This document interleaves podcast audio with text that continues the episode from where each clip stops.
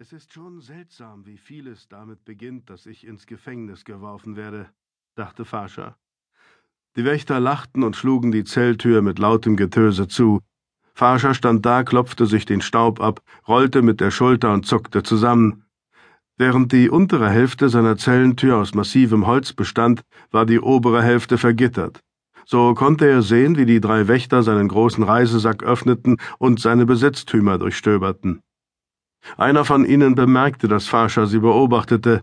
Dieser Wächter war ein Stier von einem Mann mit kahl geschorenem Kopf und einer verdreckten Uniform, die kaum mehr das helle Gelb und Blau der Stadtwachen von Titelier erkennen ließ. Helle Farben, dachte Fascha. Ich werde mich wieder an sie gewöhnen müssen. In jedem anderen Land hätte das kräftige Blau und Gelb an einem Soldaten lächerlich gewirkt, doch das hier war Hallandren das Land der zurückgekehrten Götter, der leblosen Diener der biochromatischen Forschungen und, natürlich, der Farben. Der riesige Wächter schlenderte zur Zellentür hinüber und überließ seinen Freunden den Spaß mit Faschas Sachen. Es heißt, du bist ein ziemlich harter Knochen, sagte der Mann und musterte Fascha von Kopf bis Fuß. Fascha erwiderte nichts darauf. Der Wirt hat gesagt, du hast in dem Handgemenge ungefähr zwanzig Männer niedergeschlagen. Der Wächter rieb sich das Kinn. Für mich siehst du gar nicht so hart aus. Wie dem auch sei, du hättest den Priester nicht schlagen sollen. Die anderen wandern für eine Nacht ins Gefängnis, aber du, du wirst hängen, farbloser Narr. Fascha wandte sich von ihm ab. Seine Zelle war zweckmäßig, aber nicht ungewöhnlich. Ein dünner Schlitz am oberen Ende einer der Wände ließ Licht herein, über die bemoosten Steinmauern tropfte das Wasser, und ein Haufen aus dreckigem Stroh faulte in der Ecke vor sich hin. Du wendest dich ab? fragte der Wächter und trat näher auf die Tür zu. Die Farben seiner Uniform wurden heller, als wäre er in stärkeres Licht getreten. Es war nur eine schwache Veränderung, Fascha hatte nicht mehr viel Hauch in sich, und daher konnte seine Aura bei den Farben, die ihn umgaben, nicht viel bewirken. Der Wächter bemerkte die farbliche Veränderung nicht, genauso wenig wie er es in der Taverne bemerkt hatte, als er und seine Kumpels Fascha vom Boden aufgesammelt und in den Karren geworfen hatten. Natürlich war die Veränderung für gewöhnliche Augen so gering, dass sie kaum zu erkennen war. Also was ist denn das? Fragte einer der Männer, die Farschas Reisesack durchsuchten. Farscha hatte es stets bemerkenswert gefunden, dass die Männer, die in den Verliesen Wache standen, für gewöhnlich genauso schlimm oder gar noch schlimmer als die Gefangenen waren. Vielleicht war das Absicht. Die Gesellschaft schien es nicht zu kümmern, ob sich solche Menschen vor oder in den Zellen befanden, solange sie von den ehrlicheren Bürgern ferngehalten wurden. Vorausgesetzt, es gab überhaupt ehrliche Bürger. Der Wächter zog aus Faschas Sack einen länglichen, in weißes Leinen eingewickelten Gegenstand hervor. Der Mann stieß einen Pfiff aus, als er den Stoff auswickelte und ein langes, dünnes Schwert in einer silbernen Scheide enthüllte. Der Griff war vollkommen schwarz. Wo hat er das wohl geklaut? Der Hauptwächter sah Fascha an und fragte sich vermutlich, ob Fascha so etwas wie ein Adliger war. Auch wenn Hallandreen keinen Adelsstand besaß, gab es in vielen angrenzenden Königreichen Grafen und Gräfinnen. Doch welcher Graf würde einen graubraunen Mantel tragen, der an vielen Stellen eingerissen war?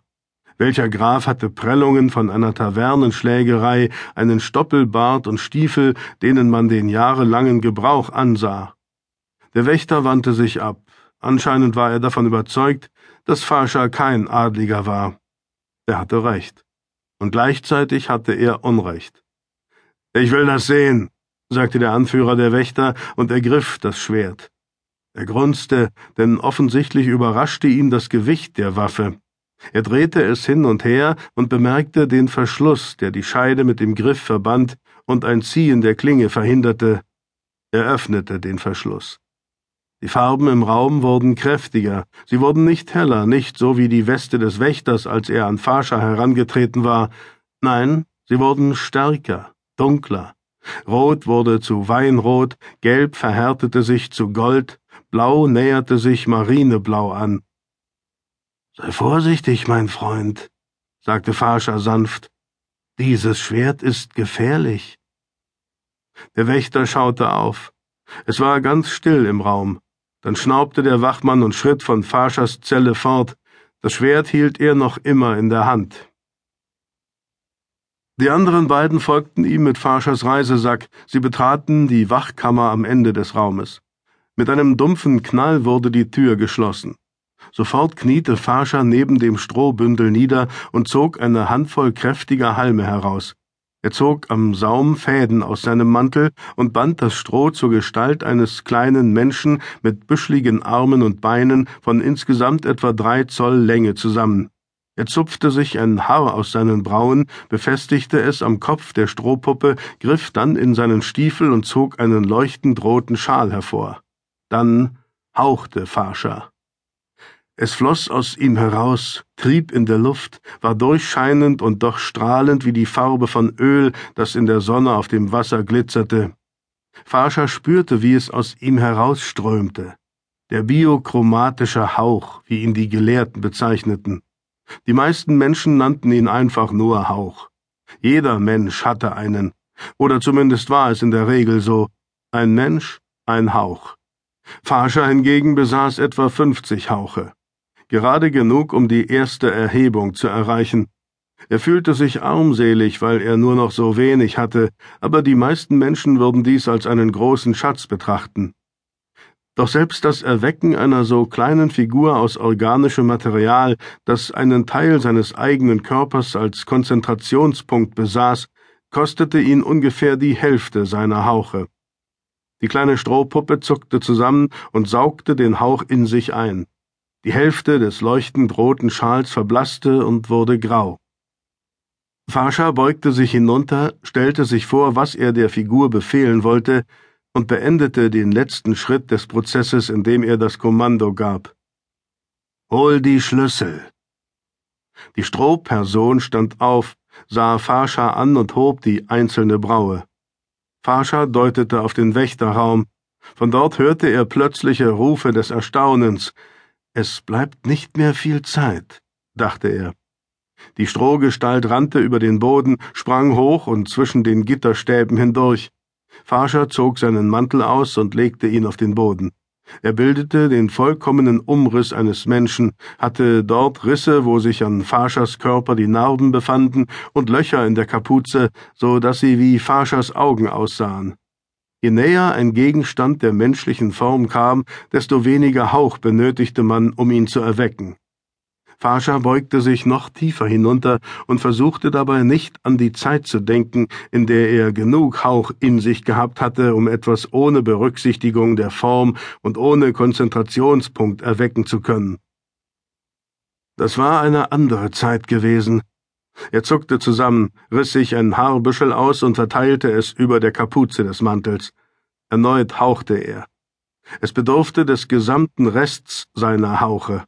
Als sie aus ihm gewichen waren und der Mantel erbebte und der Schal den Rest seiner Farbe verloren hatte, fühlte sich Fascher unwirklicher. Es war nicht lebensbedrohlich, wenn man jeden Hauch verlor. Die überzähligen Hauche, die Fascher benutzt hatte, hatten früher anderen Menschen gehört. Fascher wusste nicht, wer sie gewesen waren. Er hatte die Hauche nicht persönlich eingesammelt, man hatte sie ihm gegeben. Aber so war es natürlich immer. Es war unmöglich, einen Hauch durch Gewalt an sich zu nehmen. Als der letzte Hauch ihn verlassen hatte, veränderte er sich. Die Farben erschienen ihm nicht mehr so hell, er konnte das geschäftige Treiben der Menschen in der Stadt über ihm nicht mehr spüren. Normalerweise war die Verbindung mit ihnen etwas Selbstverständliches. Es war die Aufmerksamkeit, die jeder Mensch für den anderen empfand, das, was einem in der Benommenheit des Schlafes verriet, dass soeben jemand das Zimmer betreten hatte. Bei Fascher war dieser Sinn um das fünfzigfache verstärkt gewesen. Und nun war er verschwunden, aufgesaugt von dem Mantel und der Strohgestalt,